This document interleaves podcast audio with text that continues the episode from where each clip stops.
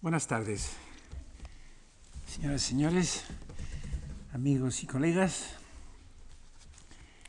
Pasamos a unos comentarios de unos textos en particular del Quijote y luego de dos novelas ejemplares que no, que no pretenden, desde luego, ser una introducción a Cervantes, como tampoco lo era lo que dije antes, una introducción a Montaigne, ni lo será lo que diga sobre Shakespeare. Se trata de unas pocas calas, de unas lecturas atentas. Yo siempre he pensado que el crítico literario, tal vez artístico en general, es un señor atento que procura fijarse, ¿verdad?, con, con detalle y tirar de, del hilo y claro, pues a veces sale algo del ovillo, un cierto, un cierto segmento del ovillo, pero esencialmente se trata pues, pues de unas calas en unos pocos capítulos del Quijote.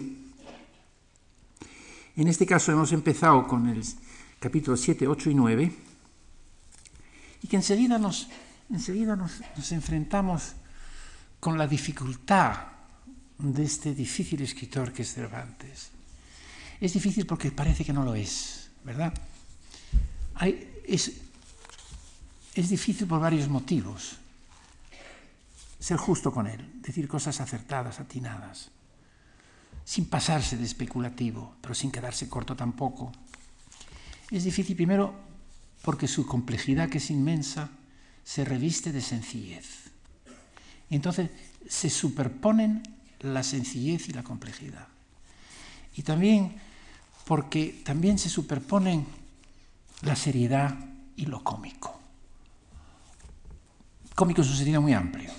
Puede ser cómico la forma de farsa que ocurre en el Quijote, cuando el Quijote se descalabra, cuando pasan cosas que evidentemente son cómicas a un nivel muy elemental.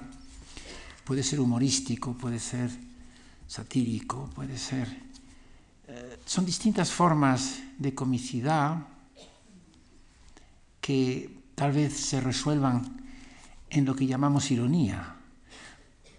Por ironía quiero decir no una distancia del creador ante su obra como puede ocurrir en el siglo XIX, desde Baudelaire, por ejemplo, que, lo, lo, lo expresa, lo explica, sino sencillamente lo que suele llamarse una ironía narrativa, es decir, el hecho de que el lector está leyendo como si estuviera sobre, encima del escritor, sobre su hombro, al lado de él, y viendo que lo que está escribiendo es diferente de lo que realmente está realmente pensando, ¿no?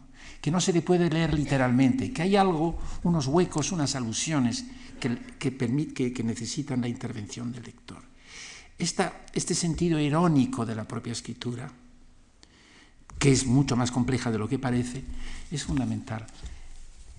Uno de, las últimos, uno de los últimos textos que publicó Cervantes es el prólogo al Persiles, al parecer pocos días antes de morir.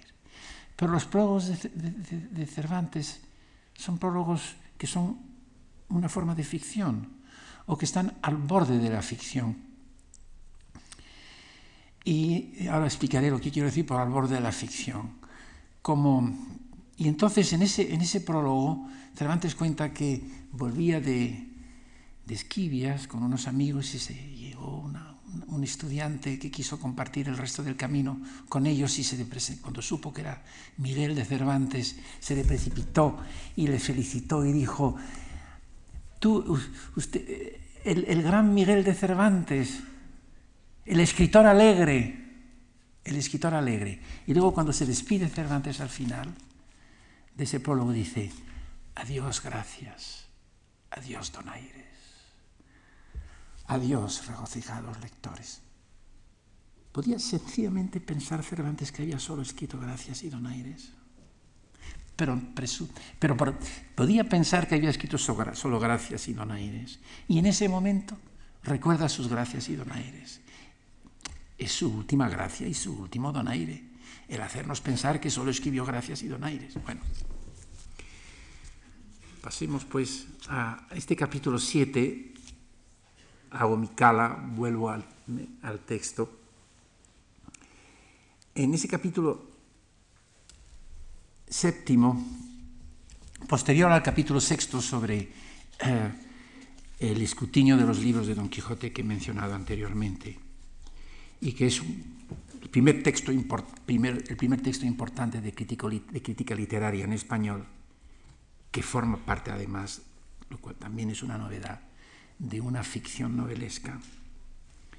En ese momento, en el capítulo 7, se superponen alusiones a la imperfección o la arbitrariedad de la justicia, o sea, la, comparación entre las prácticas de la Inquisición y la quema de los libros de Don Quijote, un episodio de delirio en Don Quijote que tiene su primera aventura soñada y sueña con que es Reinaldo de Montalbán, y unos momentos cómicos. Y estos momentos cómicos son, son lo, que nos tiene, ¿verdad?, tantas veces eh, perplejos. Habla Don Quijote, habiéndose serenado después de ese momento de delirio, al día siguiente en realidad, con la sobrina. Y la sobrina empieza a hablar y eh, acumula refranes y frases populares, eh, preparando lo que realmente será luego el personaje de Sancho. Dijo también que se sabía que se llamaba el sabio Muñatón, dice la sobrina. Frestón, diría, dijo Don Quijote. No se respondió el ama si se llama Frestón o Fritón. Solo sé que acabó en ton su nombre. Este tipo de conversación, que no es diálogo, conversación en el sentido más social, que crea un tejido social tan propio de Cervantes, es, indica un nivel cómico. Pero no es el único, ni siquiera en ese momento. Pues aquí se, se manifiestan dos valores más.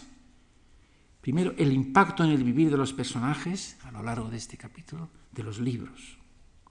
O sea, de las figuras y los modelos procedentes del estrato cultural de la sociedad, de los modelos culturales y el valor del diálogo, del espontáneo ejercicio del diálogo, del cual hablaremos con motivo del Caballero del Verde Gabán luego.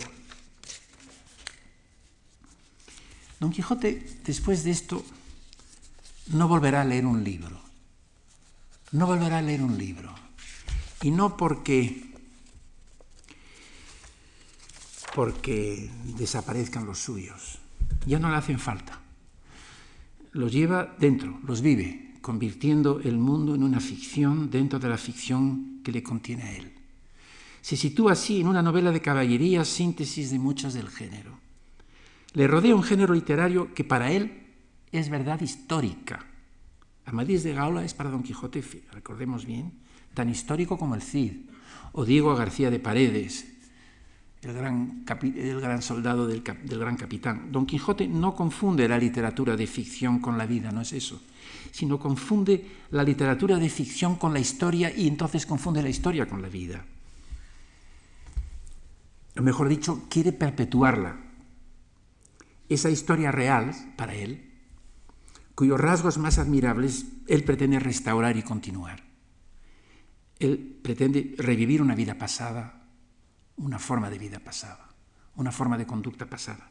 Así se define para el caballero de Verde Gabán en, en la segunda parte, que quise resucitar, dice, la ya muerte andante caballería.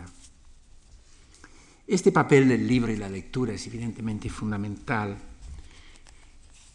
Quiero recordar al, respecto una gran figura a quien tuve el gusto de conocer, en los años de exilio en Estados Unidos, Américo Castro, sobre esta cuestión tiene un, ensayo precioso que se llama La palabra escrita y el Quijote, en un libro que se llama Hacia Cervantes, en que él insiste,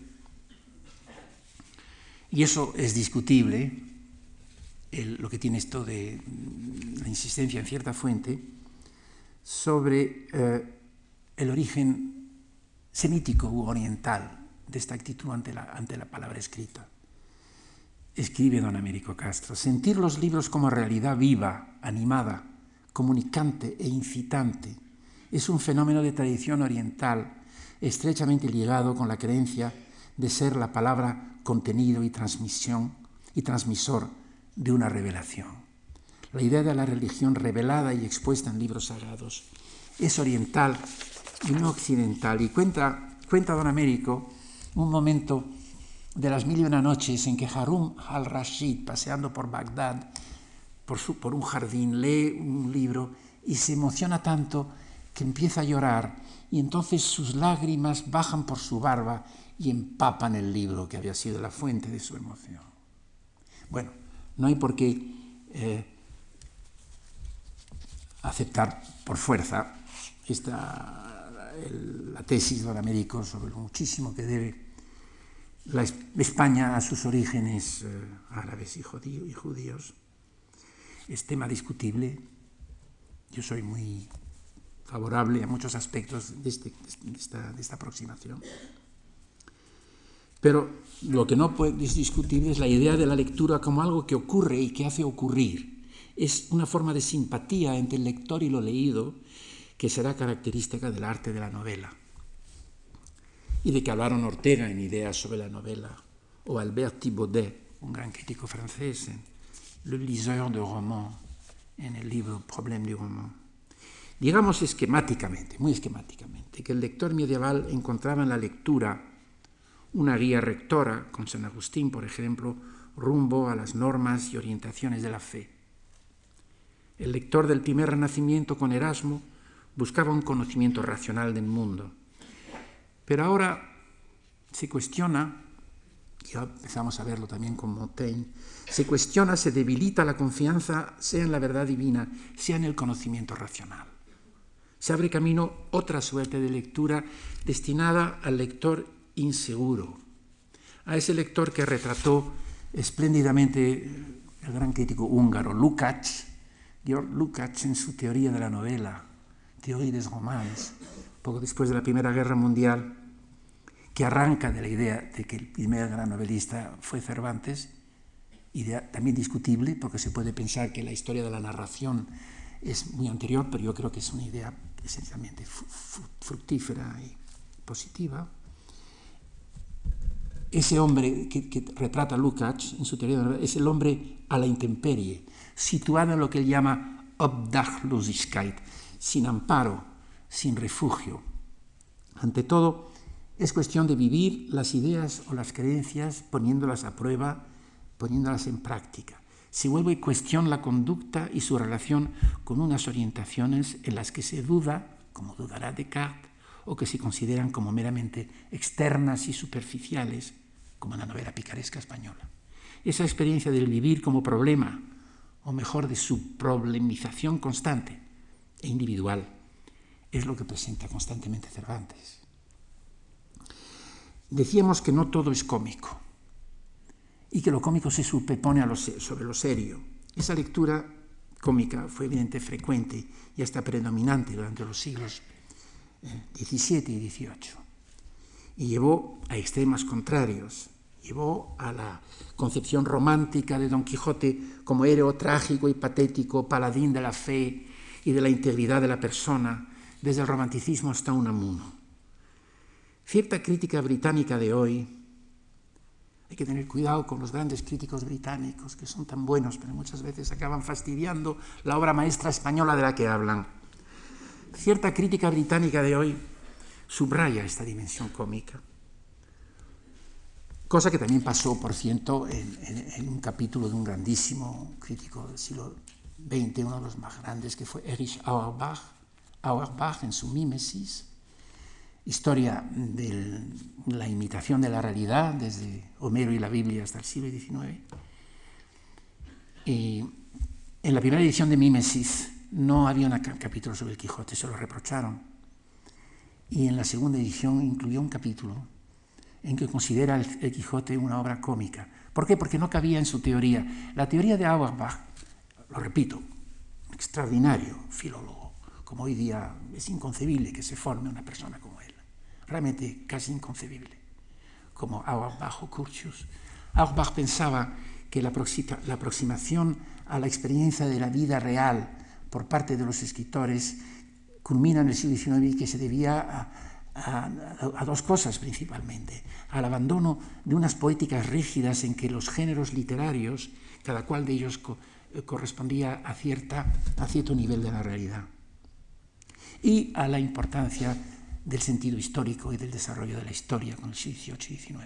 Entonces, con la idea de, los tres estilos, de los géneros que correspondían a los tres estilos, un estilo sublime, un estilo modesto y un estilo medio, entonces lo cómico correspondía al estilo, al estilo, al estilo bajo, al estilo realista. Y no le cabía en la cabeza a Auerbach que pudiera haber un sentido tan cotidiano, actual, preciso de la vida como en Cervantes, sin que fuera pura, pura, pura comedia.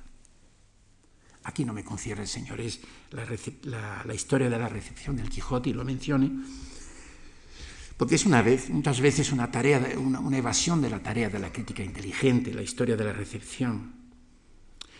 Desde el pensamiento del Cervantes, del año 25 de Américo Castro, no hace falta insistir en la complejidad extraordinaria del Quijote y de esa fundamental ironía que apenas ha empezado a tocar. El propio Cervantes sugirió en el prólogo de la primera parte que había varios modos de leer el texto. El prólogo de la primera parte del Quijote eh, eh, presenta un, un, personaje realmente medio ficticio, el Cervantes del prólogo. Hay un estupendo ensayo del sociólogo filósofo Simmel, Georg Simmel, que tanto admiró Ortega, y ese ensayo creo que apareció en uno de los primeros números de la revista de Occidente sobre el asa, el asa. Eh, eh, eh, como en, la cerámica y en las obras de arte a veces hay algo que permite que se pueda coger, utilizar ese, ese, objeto, y ese objeto pasa de ser hermoso, estético, a ser útil. Entonces hay como una transición entre, entre la utilidad y el mundo exterior y la obra, la forma misma de ese objeto. Algo así puede pensarse acerca de los prólogos de Cervantes, en que aquí Cervantes pretende, en cierto momento, que no tiene nada que decir. Podemos imaginarnos a Cervantes sin tener nada que decir. Dice que no, sabe qué tiene que decir, entonces está imaginativo, imaginativo. Quería decir entonces, pensando, imaginándose eh, meditativo, y entonces habla, eh, se presenta un personaje inventado por Cervantes, que es un un amigo y que le dice cómo escribir un prólogo. He aquí ya una primera problemización. El tema del prólogo es el problema de cómo se escribe un prólogo. Bueno, y entonces, y eso está envuelto en una ficción. Y entonces le dice varias cosas el, el amigo.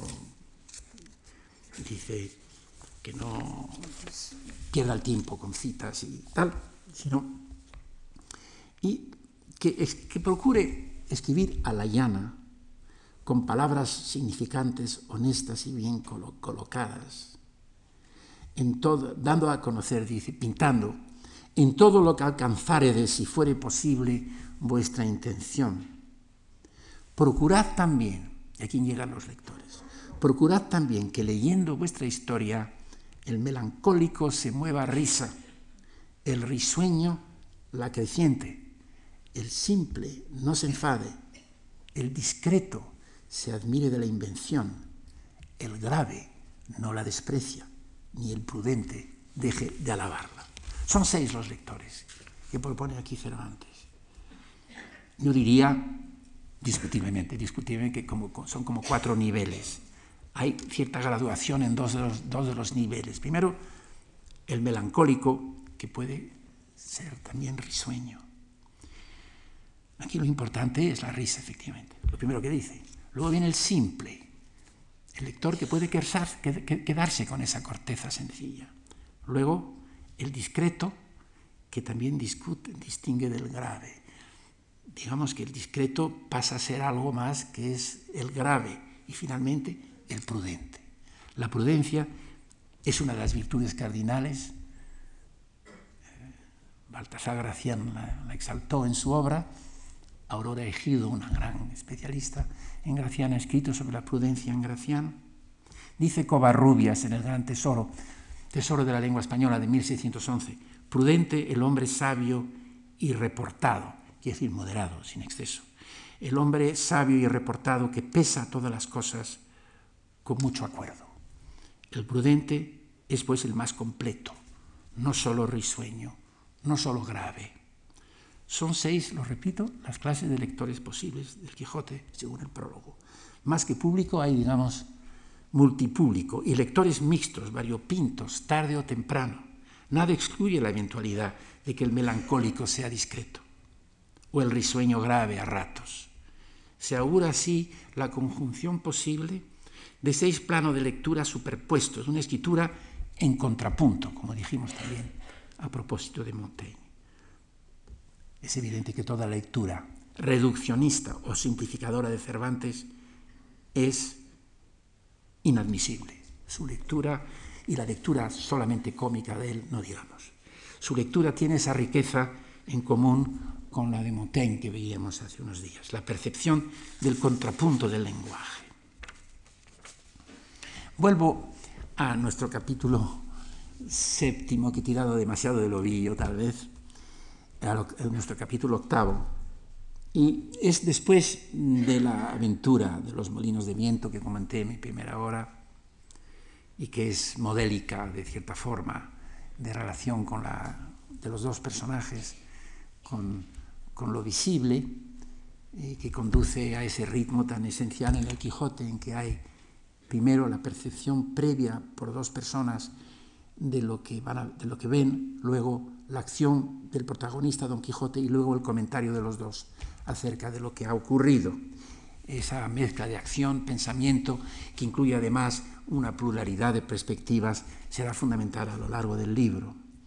Después de eso, siguen el camino de Puerto Lápice y dice, hablando en la pasada aventura, o sea que no dejan de hablar de lo que ocurrió antes, llega la aventura del Puerto Lápice en que, en que aparecen, en que aparecen eh, los caballeros de los, los de, San Benito, y venía en el coche, como después se supo, una señora vizcaína que iba a Sevilla, donde estaba su marido, que pasaba las Indias con un muy honroso cargo. He comentado ya eh, que esta apertura a vidas eh, solo sugeridas es, es fundamental, ¿verdad? Es fundamental y nos sugiere, entre otras cosas,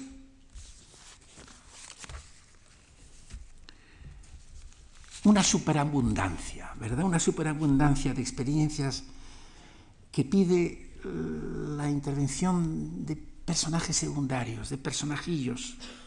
Se necesitan extras, personajes o personajillos que no pertenecen a la trama del libro, pero sí al mundo en que se sitúa la trama, en primer lugar, a la geografía de, Cervantes, que es una geografía imperial, que es la España que, a lo que podía, que el, el territorio eh, por el que se movían los españoles de la época. Incluye Flandes, incluye Italia, incluye toda la península ibérica, incluye, claro, Portugal, que forma parte de la corona, e incluye también América, este, este, esta vizcaína que, es que, se, que se iba a América. ¿Cuántas veces se habla de las Indias en las novelas ejemplares. Cervantes tiene siempre presente un espacio español muy amplio y dentro de él, dentro de él se sitúa la acción eh, en que, le interesa. Esta presencia de personajillos, quisiera explicarles que para mí me parece muy, muy representativa del arte de la novela cervantina. Hay un ensayo muy bueno del gran crítico francés Roland Barthes, que se llama, que se llama de réel, el efecto de lo real, cómo se produce el sentido de lo real. Y cuenta Barthes, da un ejemplo. Es un ejemplo de Flaubert. Hay un piano tal con unos objetos sobre el piano y ocurre lo que tiene que ocurrir. El piano luego no sirve para nada, esos, esos, esos, esos objetos tampoco. Y entonces dice, ¿para qué? ¿Para qué están estos objetos en ese momento en la novela de Flaubert? Es l'effet de réel están diciendo, nous sommes la réalité, nous sommes réels, ¿verdad? Esa superabundancia, esa que no coincide precisamente, necesariamente, con la trama, con la trama artística. Esto podría decirse en, en términos de renacimiento, es la idea de que el arte y la naturaleza, como decían, no deben distanciarse demasiado. Es lo que nos enseña, y permítame que salga un momento del Quijote, personajes, más claramente tal vez que esta señora vizcaína que se va a las Indias. Un momento en la gitanía, en las novelas ejemplares, cuando la gitanilla va a la casa del teniente de alcalde, que la ha invitado a que vaya y cante sus romances y sus buenaventuras, y habla ella con doña Clara, que es la mujer del teniente de alcalde, el teniente de alcalde no tiene una, un, maravedí, y le pide y le pide que pide dinero, no hay dinero para poder pagar a la gitanilla sus, romances. Y entonces dice, oyó esto, alguien, alguien elogia el, hoyo que tiene en, la, en la barrilla, la gitanilla. Oyó esto un escudero de brazo de la señora doña Clara, que allí estaba de luenga barba y largos años, y dijo, ¿ese llama vuesa merced oyó, señora mía? Un escudero de brazo, de luenga barba y largos años. O ese no es hoyo, sino sepultura de deseos vivos. Luego continúa la conversación y dice, eh, Donaires tiene niña por, tu vida, porque le ha pedido dinero. Y volviéndose al escudero le dijo, doña Clara, vos, señor Contreras, ¿tendréis a mano algún real de a cuatro? Dádmele, que en viniendo el doctor, mi marido, os le volveré. Sí tengo, respondió Contreras, pero tengo empeñado en veintidós maravedís que cené anoche. Démelos démelos que yo iré por él en volandas. No tenemos entre todas un cuarto, dijo doña Clara, y pedís veintidós maravedís. Andad, Contreras, que siempre fuisteis impertinente. Y no vuelva a aparecer Contreras. No vuelva. Además, que es un, un personaje que tiene un nombre propio, cosa que no ocurre con tantos. Tenemos una conversación, signo de, ante todo, de una simple convivencia social del tejido social en que se introducen los, los, seres marginales de turno, tan caros a Cervantes, en este caso los gitanos y los gitanillos. El escudero parece ser tal vez uno de esos bufones o personajillos bufonescos que eran propios de cierto nivel social elevado. Pero digámoslo con los términos que utilizaría Cervantes, lo del primordial pleito de la época entre el arte y la naturaleza. El arte no en el sentido fines del 18 o, del 19 o nuestro del arte como obra de arte en el sentido puramente estético, es el artificio, lo contribuido y aportado por el hombre, eh, a diferencia de lo dado, lo existente, ¿no? dice Covarrubias en su, en su diccionario. Toda cosa que no lleva su orden, razón y concierto está hecha sin arte. Don Quijote dirá, por ejemplo, eh, muchas veces, Don Quijote varias veces eh, contraste el arte con la naturaleza. En el capítulo 50 del primer, de la primera parte hay esa maravillosa invención por parte de Don Quijote del Caballero del Lago. Quiere demostrar al canónigo la bondad de las novelas de caballería. Si se imagina un, lago eh, al fondo del cual se, se, precipita el caballero este, y se encuentra con un jardín maravilloso, extraordinario, dentro del cual eh, em, se explaya ¿verdad? La, descripción de Don Quijote. Hay ahí un jardín con a lo brutesco adornado, es como el grotesco que hablamos, de que hablamos el otro día con motivo de Montaigne.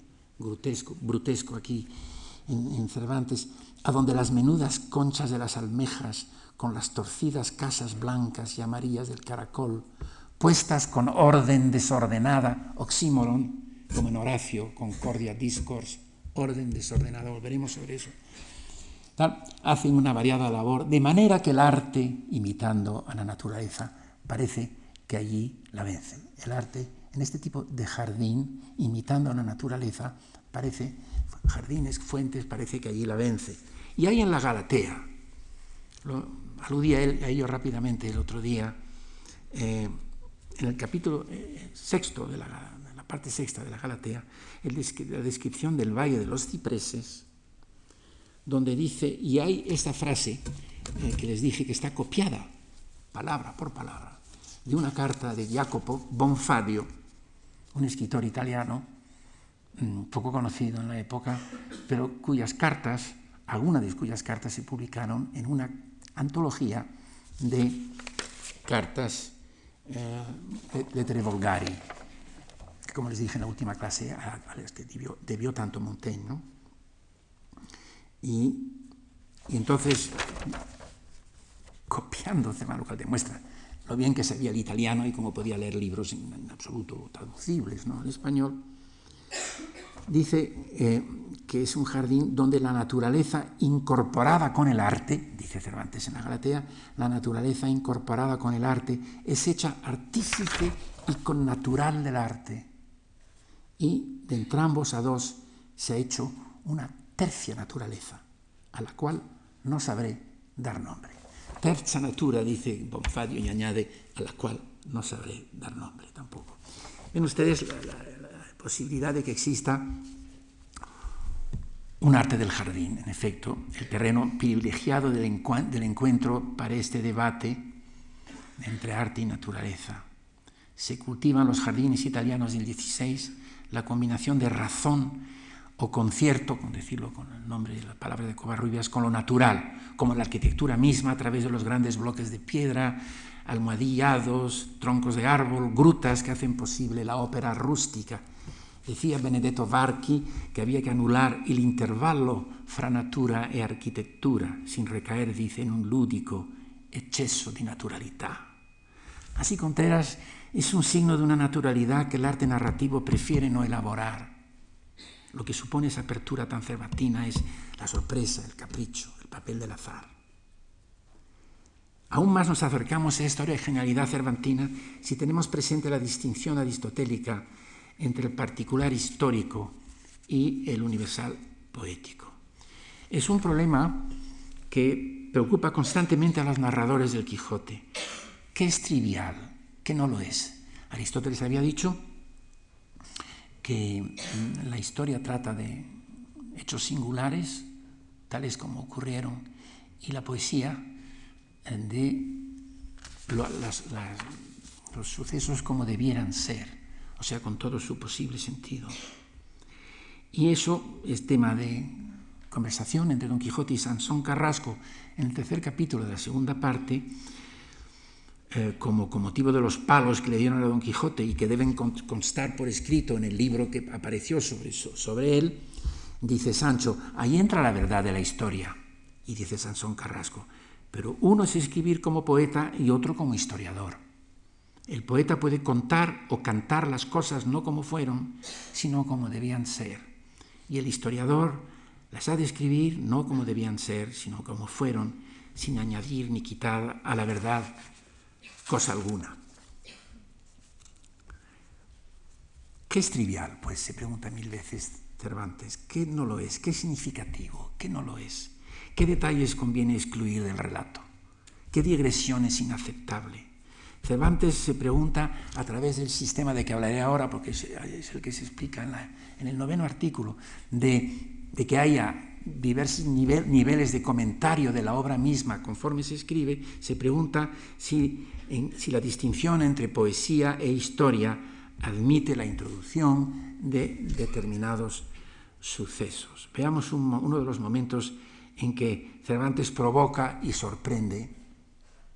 Es un arte de la sorpresa provoca y sorprende el lector. Así, en el capítulo que también les he pedido que leamos para hoy, los capítulos del Caballero de Verde Gabán.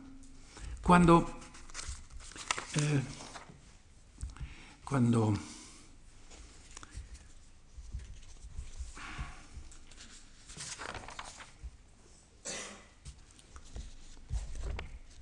después del episodio de los leones, del largo diálogo entre Don Quijote y el caballero del verde gabán,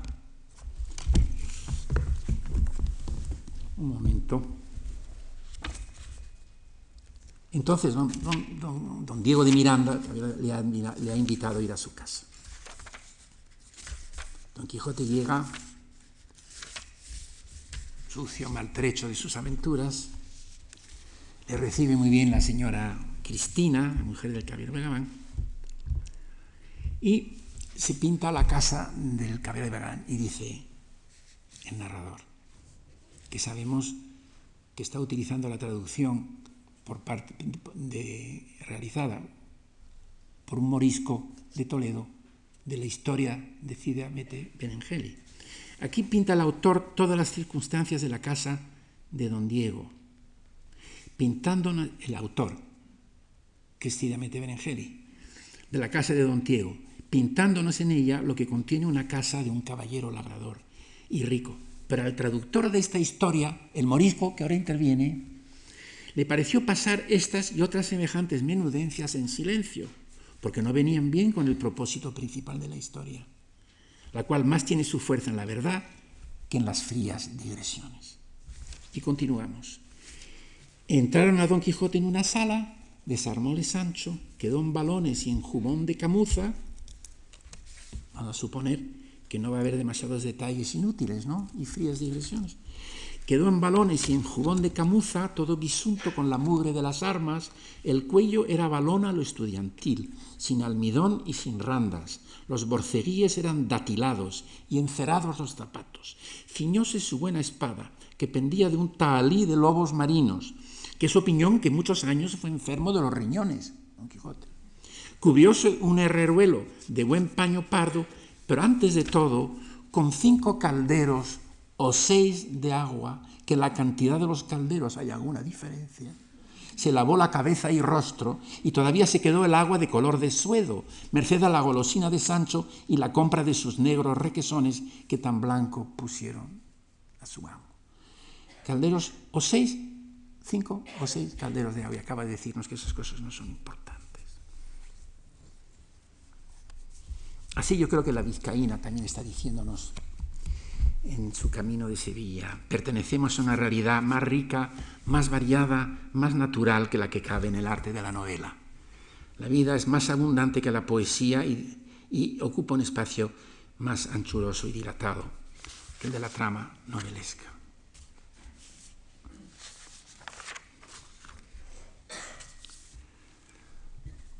La suspensión final del relato cuando el vizcaíno se queda con la espada en alto, y la división del relato en partes, en cuatro partes, como el Amadís, son paródicas. Efectivamente, la primera edición del Quijote se dividía en cuatro partes. Luego muchas veces dejó de, incluirse esa división en cuatro partes de la primera parte. Martín de Riquer, en una edición de finales de los años 40, es el primero que la restauró. Puede parecer, una parodia de la división que es tremenda en partes de la Madís, pero tengamos en cuenta que la parodia en este libro es parcial y esporádica, en mi opinión. Si un loco comete la irracionalidad de imitar algo, lo que tenemos finalmente es la compleja historia de este loco, más que el simple descrédito de ese algo. En el Quijote las vidas fluyen, más o menos conocidas o contadas, más allá de las palabras. Cervantes distancia la historia del relato subdividido acentuándolo como tal y aleja a los dos de la narración a la que se, dedicará prioritariamente en el capítulo 9. Esta multiplicidad de estratos narrativos es al parecer elemental, pero en Cervantes no es, tan, no, es tan, no es tan clara y por tanto hay que percibir sus componentes fundamentales, aunque haya que incurrir en algo de narratología eh, con toda su posible pedantería. Los últimos, los estudios narratológicos de los últimos 30 años creo que han enriquecido enormemente la, tras los formalistas rusos la intelección crítica de las formas narrativas, críticos como Cesare Segre, Yuri Lotman en Rusia o en, o en Estonia, Genet, Gérard Genet, Lotman, Stansel, etc. Sobre todo desde el extraordinario Discours du récit, Discours du récit de Gérard Genet de 1972. Genet distingue entre tres estratos narrativos. El relato, récit. El relato es el discurso narrativo mismo, tal como lo encontramos con sus comienzos a veces en medio de, la, de lo que sería la trama, sus comienzos sin medias res, miradas retrospectivas, en fin, es lo que se llama con los rusos fábula. Ese es el relato, lo primero que vemos. La historia, la historia es la concatenación de acontecimientos en orden cronológico que va surgiendo en la conciencia del lector poco a poco del el récit, del relato. Y la narración, narración, es el acto de contar la presencia o no de una voz narrativa. Lo contado, el cuento y el contar se distinguen, se vinculan diferentemente. ¿Cómo se relaciona el, el cuento con lo contado? El relato con la historia. Por ejemplo, ¿cuál es el ritmo del relato respecto al de la historia? ¿Qué grado de conocimiento se ofrece al lector acerca de la acción y de sus personajes? ¿Hasta qué punto prefiere el narrador sugerir solamente o insinuar o ocultar lo que ocurrió? Hay un personaje cuya percepción de los demás y de cuanto sucede frente a él gobierna el campo narrativo, un punto de vista, como se ha dicho, un personaje reflector también. ¿Cómo se relaciona la historia con la narración? Por ejemplo, ¿cuántos son las voces y cómo se relacionan mutuamente? ¿El tiempo de narrar es ulterior, como aquí, o simultáneo, diario, novela epistolar? ¿Se sitúa el acto de contar dentro o fuera del mundo representado. Aquí está dentro. ¿Qué lazos hay entre el narrador y la historia que cuenta? El héroe si es de carácter autobiográfico, si es amigo, si es observador periférico, periférico como Watson, cuenta la historia de Sherlock Holmes, pero es, es un personaje periférico. Este carácter polimórfico se acentúa en el Quijote con una insistencia y una complejidad nuevas en la historia de la narración. Deja el narrador a los personajes con la espada en alto al final del capítulo 8 y agrega, y agrega.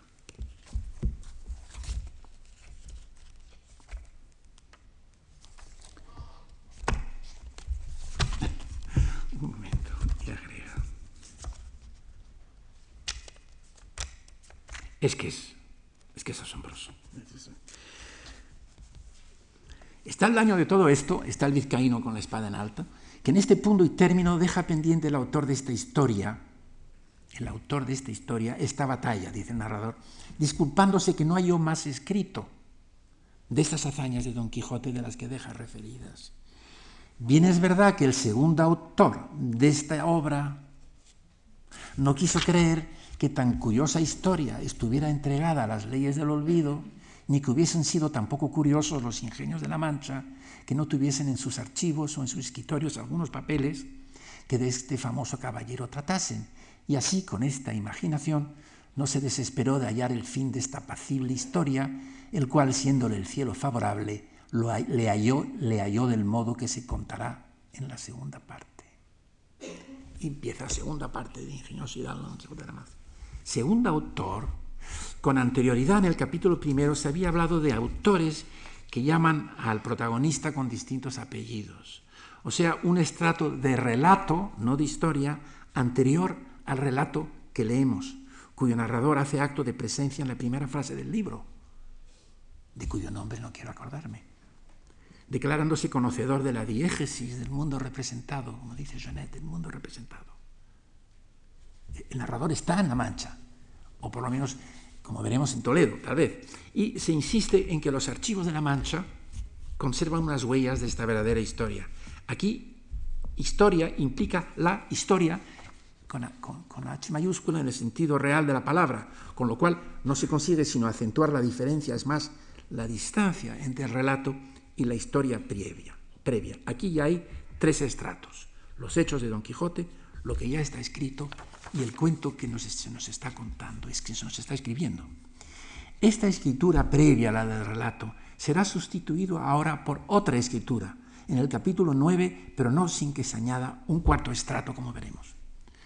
Cervantes da un golpe de timón extraordinario. Hay parodias, sin duda, de la división en partes de la Madís y otras novelas de caballerías, pero por favor, no agota el sentido de esto. Se crea así una curiosa tensión con el carácter tan temporal sucesivo y evolutivo de la acción del Quijote. Se espacializa la escritura narrativa. Nótese que en el manuscrito toledano, que ahora se encuentra, encontraremos la primera descripción pictórica del Quijote, muy desarrollada. Estaba pintada muy al natural. Eh, eh, es el, el vizcaíno, es la primera ilustración de Don Quijote, que la primera edición ilustrada del Quijote apareció la, la, más, la que tuvo éxito fue una holandesa de 1657, con 24 escenas dibujadas por Salomón Sabri, que se reproduce en 1662 en Bruselas en español.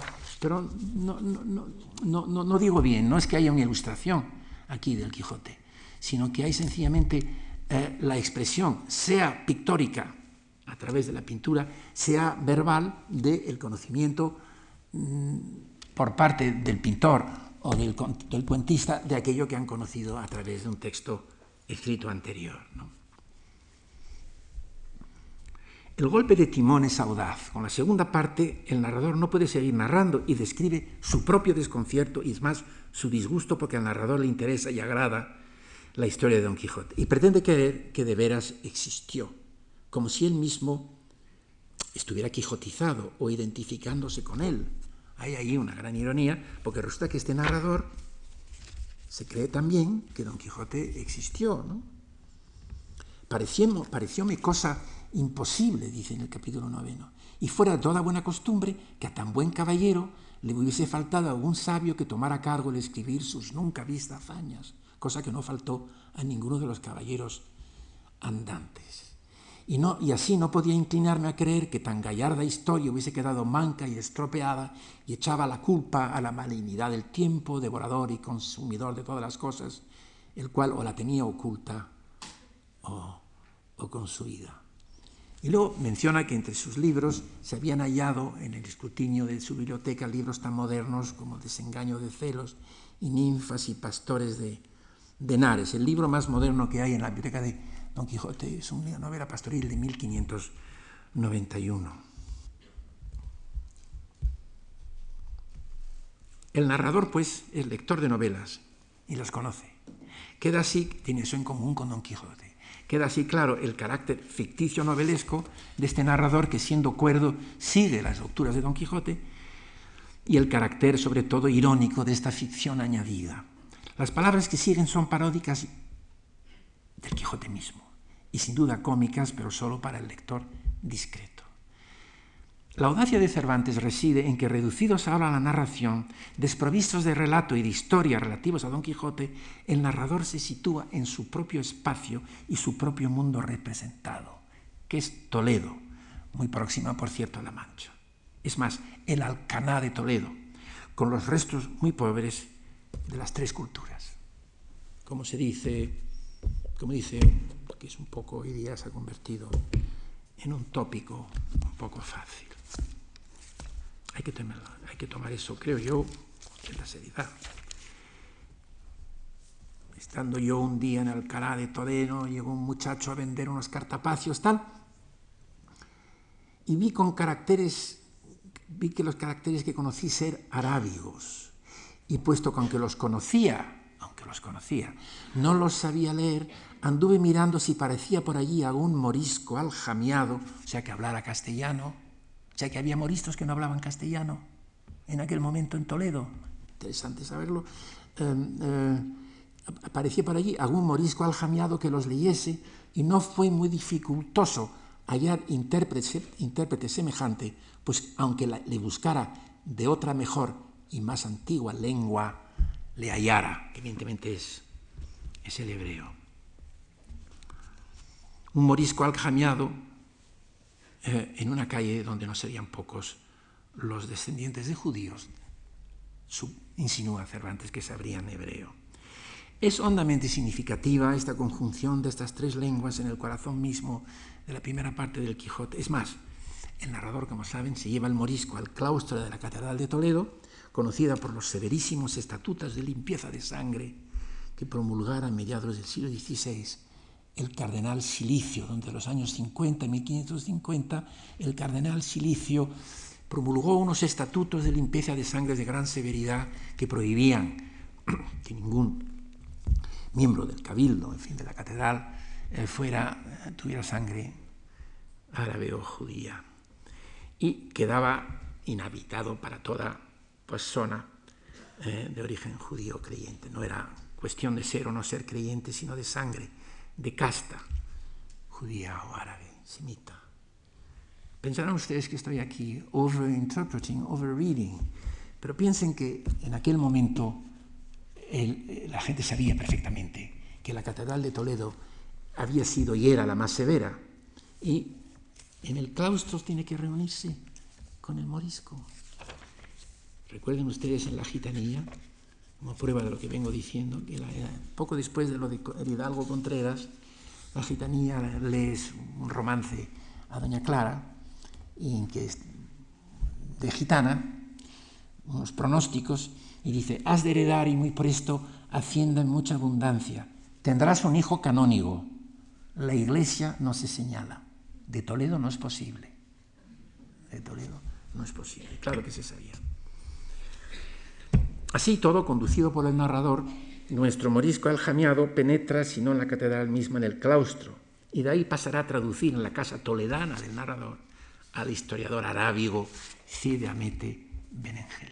Historiador arábigo, se historiaba lo, contemporáneo.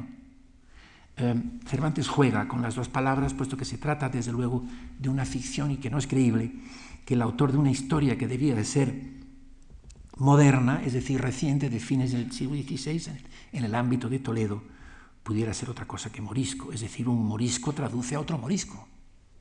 Y Cervantes juega con el narrador a quien hace decir que los árabes son enemigos mendaces. Si a esta se le puede poner alguna objeción, es que los árabes mienten. De tal forma nos encontramos con no ya tres estratos narrativos, sino cuatro. Primero, la historia de Don Quijote, sus actos. Dos, el relato de Cide Amete Benengeli. Tres, el texto traducido por el morisco. Cuarto, el nivel que ya vimos que el morisco interviene a veces, como también Cide Amete Benengeli comentando la acción. Cuarto, el nivel de la narración en que se colocarán a lo largo del libro numerosos comentarios del narrador, del narrador ficticio acerca de cualquiera de los otros tres estratos. La historia misma, con la vida de Don Quijote, de Sancho y de otros personajes, queda así acusadamente distanciada y problematizada. El objeto de interés artístico, la acción que está por retratar, queda afectado en cuanto a su veracidad o su sustancia misma por la importancia concedida al problema, al problema de su conocimiento y de su representación. No es todo representación, como en las meninas, donde el objeto de la pintura, los reyes, ni siquiera aparecen. Pero repito, frente a un nivel de acción tenemos tres niveles de representación Cervantes extrema el problema del conocimiento de las personas y los hechos por narrar a través de este uso ambivalente, explícitamente negativo, pero no simplifiquemos identificándonos con el narrador de la condición árabe decididamente, por lo tanto mentiroso, parcial y injusto. No hay tiempo, no quiero abusar de lo que llamaba Lope, de Vega, la cólera del español sentado o de la española, pero quisiera solo recordar que al final del Quijote, al final del Quijote, eh, eh, Don Quijote entra en una imprenta en Barcelona, habla de traducción y dice que solo tienen intereses, habla de la, traducción en verso del Ariosto, que no le gustaba, también se mete con ella en, el capítulo del escrutinio, y dice que le quitó mucho de su natural valor a Ariosto, el traductor español, y la misma harán todos aquellos que los libros de verso quisiesen volver a otra lengua, pero luego dice que hay que distinguir entre las lenguas fáciles y las lenguas difíciles, y que tiene mérito eh, traducido las lenguas difíciles. Claro que el árabe no es eh, una de las lenguas fáciles, aunque acaso me digan ustedes que no era difícil para el morisco aljamiado, pero ya estoy empezando a dejarme marear por estos espejismos de Cervantes. Muchas gracias.